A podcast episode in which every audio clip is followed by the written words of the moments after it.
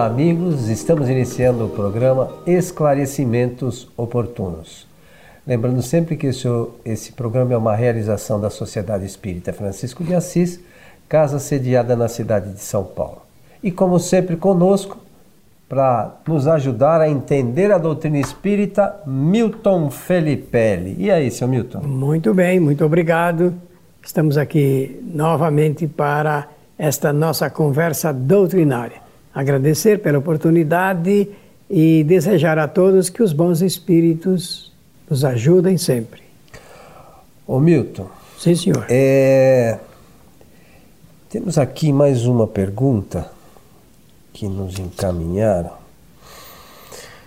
que diz assim: no Novo Testamento encontramos uma passagem em que Jesus ensinou a seus discípulos a pescarem uma grande quantidade de peixes, justamente quando eles haviam tentado por várias horas e nada conseguiram pescar. Esse fato não pode ser considerado um milagre? Uma boa pergunta.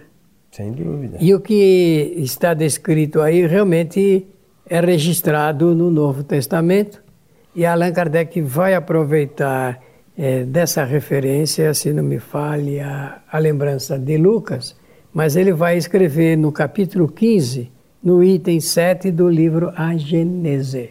É no livro A Gênese que nós vamos encontrar a explicação espírita para esse fato.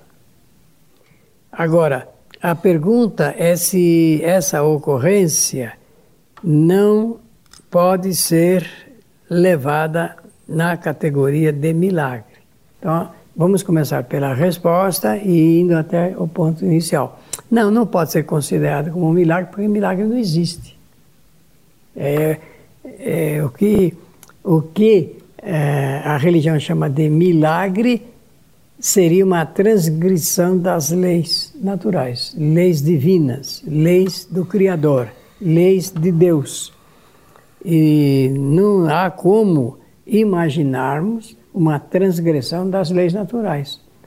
Portanto, é um fato e ocorreu porque está ali registrado no Novo Testamento e se ocorreu do jeito que está escrito ali, não pode ser considerado uma considerado uma transgressão.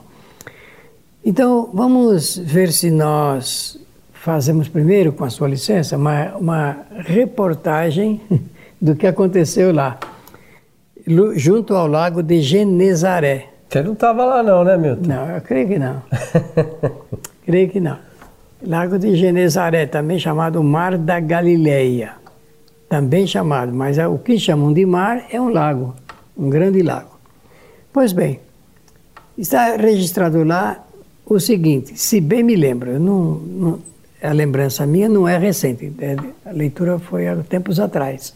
Jesus precisou de, de, de uma situação física melhor para poder fazer uma palestra que ele desejava. Ele estava na praia, lá, junto ao lago, e a, a população, que não era muito educada, começou a a espremer Jesus para aquela tentativa de ficar mais próximo dele, junto à água. E ele ficou desconfortado com aquela situação. Então ele viu uma barca, que era a barca do Pedro, do Pedro, Simão, e, e ele então pediu licença para subir na barca e falar da barca, porque estando na barca ninguém ia empurrar ele para o mar, ali para as águas, não é?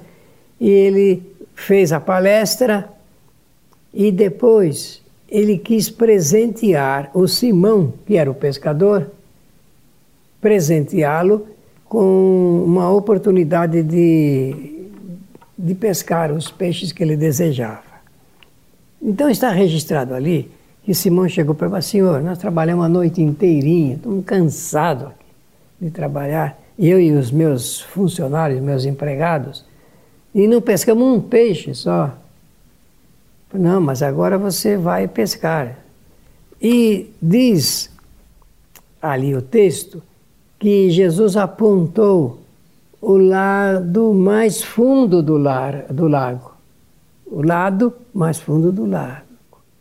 E diz: ó, leva o seu bar, as suas redes naquele ponto. E apontou lá onde ele deveria jogar as redes. E o texto que se narra ali é de que o Simão, apesar de, de, de estar cansado e tudo, chamou novamente os empregados, estavam descansando já. As redes estavam penduradas no, lá nos morões, lá na, junto ao lago, e eles, então, em decorrência do que Jesus falou, que ele ia pescar, puxou as redes e levou lá para o fundo. E jogou a rede, pescou uma quantidade muito grande de peixe. Está lá narrado desse jeitinho. De tal maneira que as redes até é, se soltavam, se arrebentavam.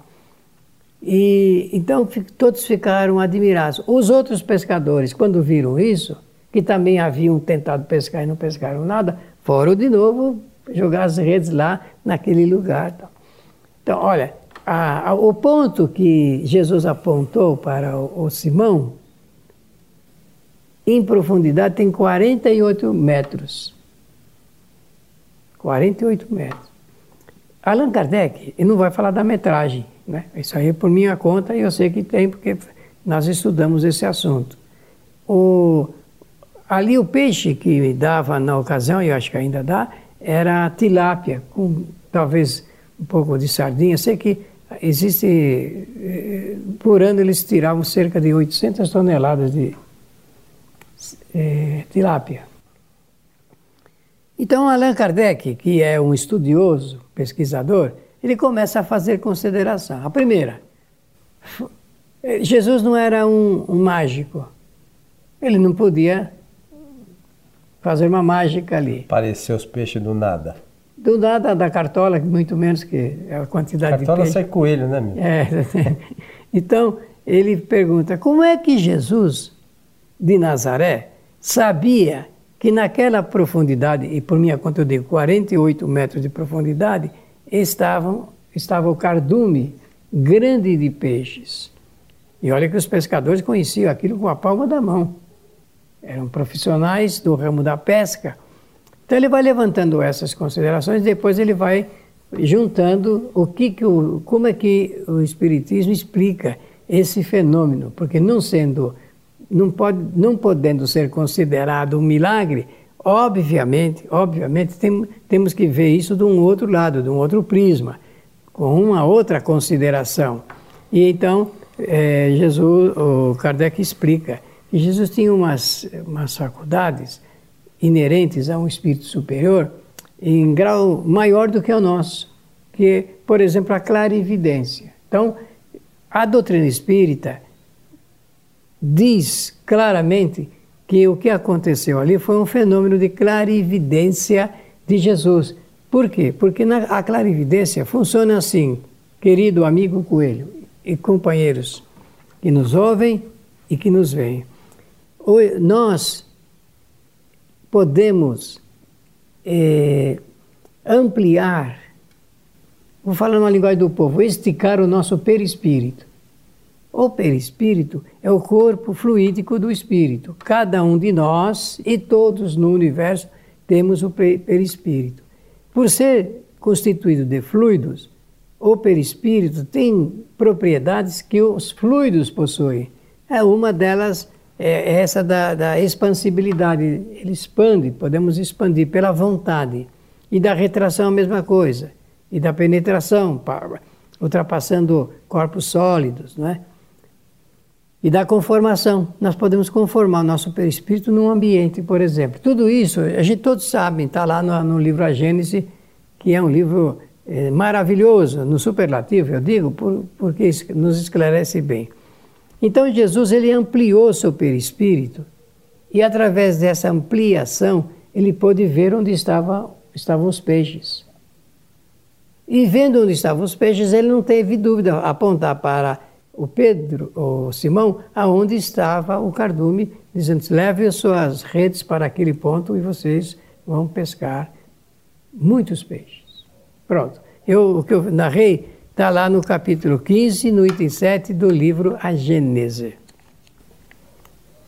Muito bem, senhor Milton. É, mas isso não tem nada de maravilhoso. Nada, é, é o que Kardec fala. Então, é, se isso aconteceu dessa forma, é, e Jesus tinha essa capacidade, significa que nós temos também? Temos também, só que num grau menor. Por isso que Allan Kardec, ele escreve nesse capítulo desta forma como eu vou citar. Jesus possuía a clarividência num grau supremo. Supremo todos nós sabemos o que é. No nosso caso, eu vou fazer uma comparação que sempre faço nas minhas palestras doutrinárias. A nossa clarividência, a nossa capacidade de ver acontecimentos do mundo material é do tamanho da ponta de uma agulha. Uhum. Se, se tão grande, hein?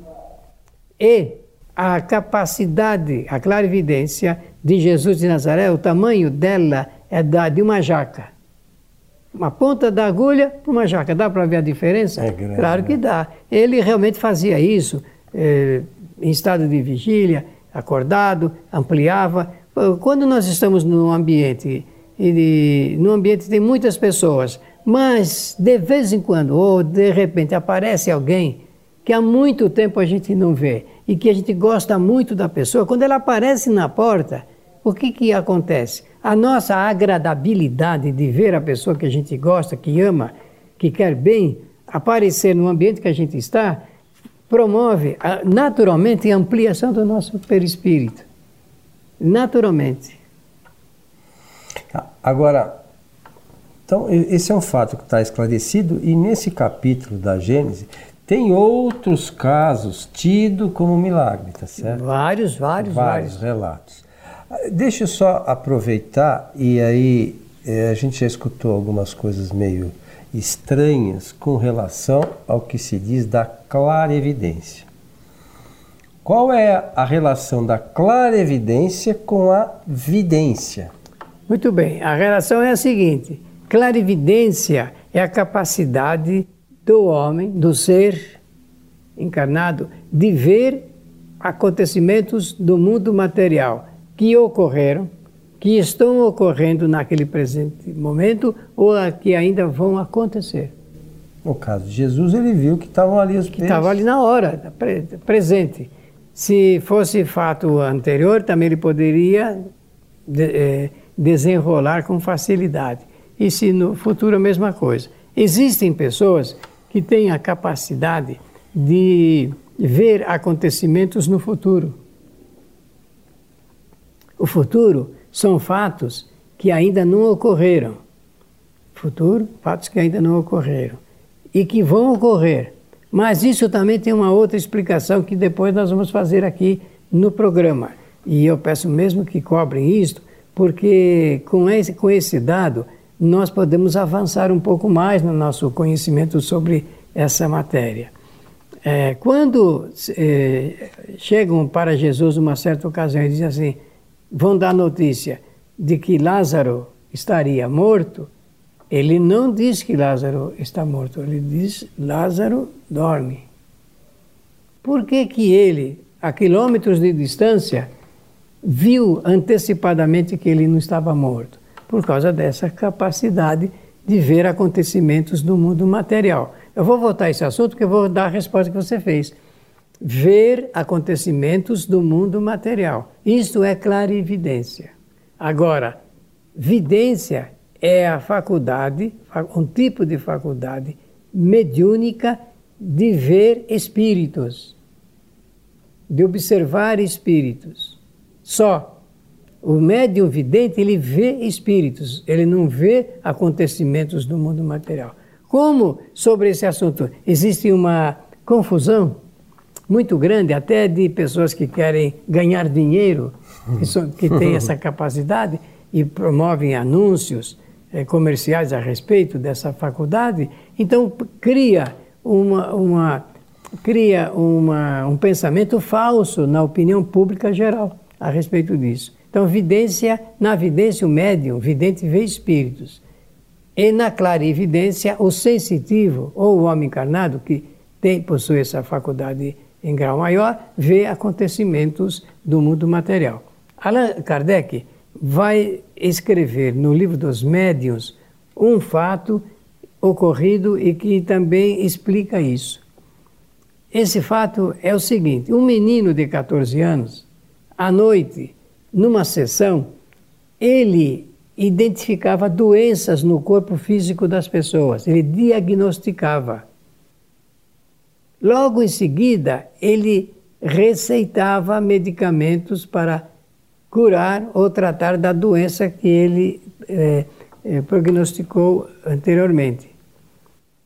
Numa noite, ele só diagnosticou. Todas as pessoas que foram lá para obter diagnóstico e receita só receberam o diagnóstico das enfermidades.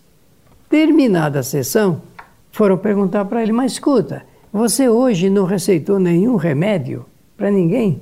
Ele disse assim: Olha, eu não receitei porque hoje não estava presente o meu anjo doutor.